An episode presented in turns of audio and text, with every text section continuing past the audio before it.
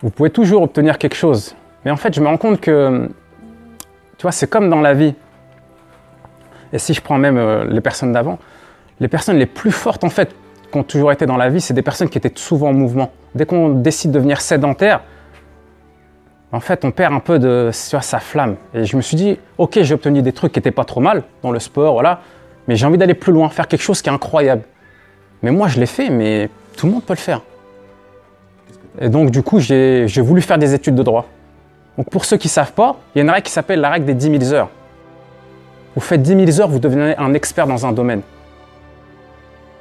C'est pas qu'une question de diplôme, votre vie. C'est pas un papier, votre vie. Il y a beaucoup de moyens pour arriver à son objectif. C'est pas simplement linéaire, c'est pas vrai, c'est faux. Vous pouvez être plus compétent qu'une personne qui a peut-être un bac plus 5 dans un domaine précis.